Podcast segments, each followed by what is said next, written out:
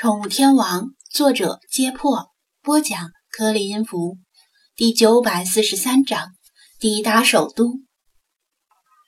首都机场经过几个小时的飞行，从滨海市起飞的国内航班顺利降落到机场跑道上。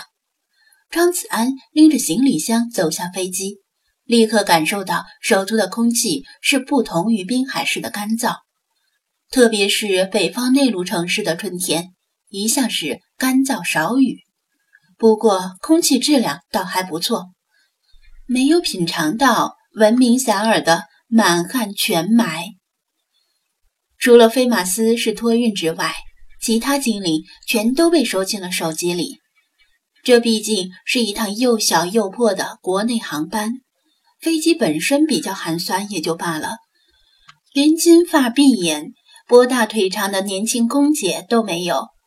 就算是理查德也没兴趣坐这架飞机，世华倒是想坐，但显然不可能，那就成空运咸鱼了。到首都之后，可能都臭了。宠物店和水族馆就托付给店员们照料，反正他们已经从说话结结巴巴的菜鸟，成长为经验丰富的销售员。就算是他离开更长的时间也没问题。倒不如说，他这个老板离开后，他们就可以尽情撒欢了。张子安唯一不放心的就是交通安全问题，再三叮嘱他们开车和开船注意安全，别离开岸边太远。这次看不到鲸，下次还有机会。剧组安排了专人来接机，张子安坐上车之后，直奔机场货运路。找航班所属航空公司的货运柜台，用身份证办理提取宠物的手续。可能是因为首都机场客流吞吐量太大的原因，手续办理的极慢，足足用了两个小时才把飞马斯接出来。张子安和接机人员都差点失去耐心。还好，飞马斯经历过更长的时间飞行，提前少喝了水。否则，在媒体面前失去风度怎么办？好不容易带飞马斯离开机场，又在机场高速上遇到了大堵车，一眼望不到头的车水马龙把公路堵得死死的，每辆车往前挪动的速度都像是蜗牛在爬，时间就这么一分一秒的白白流逝，堵得人心烦。令张子安不由得感慨：生活在超级大城市也不容易呀，怪不得大城市有很多路怒症患者。离开机场好几个小时后，张子安总算抵达了剧组所在的酒店。怎么说呢？首都国际电影节虽然挂着首都之名，听起来高大上，因为通常来说，挂着首都二字的东西比较牛逼。但实际上，这是一个很年轻的电影节，二零一一年才创办，二零一三年才开始评奖，所以影响力着实有限，即使在国内也算不上顶尖的。参加柏林电影节的时候，整个柏林几乎都到处洋溢着狂欢的气氛，道路两侧随处可见电影节的宣传海报。抬眼可见排队买票的影迷，柏林熊憨态可掬的样子更是深入人心，连国外的游客目睹此情此景都能够受到深深的感染。相比之下，首都电影节的气氛就相当冷清了，除了酒店门口立着块牌子标明这里是电影节指定酒店之外，一路上没有看到任何电影节相关标识。恐怕连首都当地人都没几个关心电影节是哪天至哪天举办。只有当电影节闭幕的第二天，在新闻 App 上看到相关的报道，才啊的一声知道原来已经结束了。另外，同其他电影节一样，首都电影节也规定必须是全球首映的电影才有资格入围主竞赛单元。并参加评奖，但是由于审查制度的存在，即使在首都电影节上获奖的电影，也很难保证能在国内上映。这就令首都电影节对国外影片商的吸引力进一步下降。参加评选的外国电影，从演员到导演都没几个人听说过。由于《战犬》已经在柏林进行过全球首映，不符合相关规定，因此《战犬》和《飞马斯》都无权参加首都电影节的评奖，只能作为展映电影登场。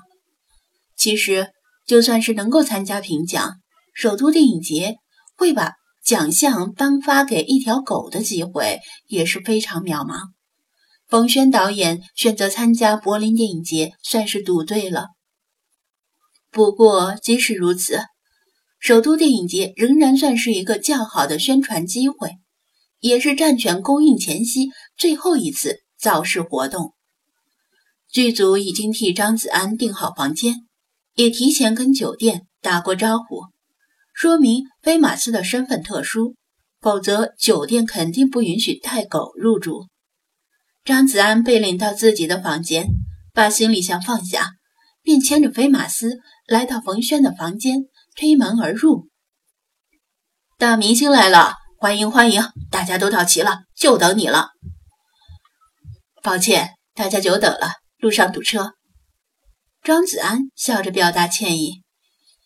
冯轩的客房里非常热闹，聚集了很多人，全都是剧组的演职员和工作人员，比柏林电影节时去的人要多得多。毕竟国内很方便，而且费用低。大家一看张子安和飞马斯来了，全都热情地鼓掌欢迎。张子安和飞马斯看到一张张熟悉的面孔，不禁回忆起。拍电影的日日夜夜，无数次顶风冒雪，为得到一个完美的镜头而重拍几个小时，与烟火师关标和藏獒斗智斗勇。好在付出终于有了回报。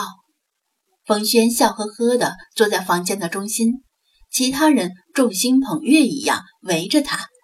椅子不够用，大家就席地而坐。张子安和飞马斯也找了个空位坐下。男主角林峰和制片主任聂远没有在场，他们可能是为了避免尴尬，不愿与飞马斯碰面。张子安也装作不知道，没有问他们的去向。大家你一言我一语，谈论着近半年来各自的遭遇和见闻。毕竟都是圈内人士，可以将信息互通有无。比如哪个公司要拍什么电影，哪个导演正在海选主角，哪个剧组正在招募员工，各种相关的信息从大家的口耳间传递。演配角的希望有当主演的机会，当副导演的希望有当导演的机会。大部分电影人没有固定工资，能挣多少全靠信息、努力和运气，没人要。就只能待业家中。张子安算是这里面的边缘人士，没有参与他们的讨论，只是笑着当八卦听。也有几个人向他提供了一些信息，比如哪个导演正在筹措资金，准备拍动物电影，需要狗来出演等等。他把这些信息记下，至于是否参加，就在考虑。菲马斯要爱惜羽毛，不能随便接一些烂片，突然消耗自己的人气。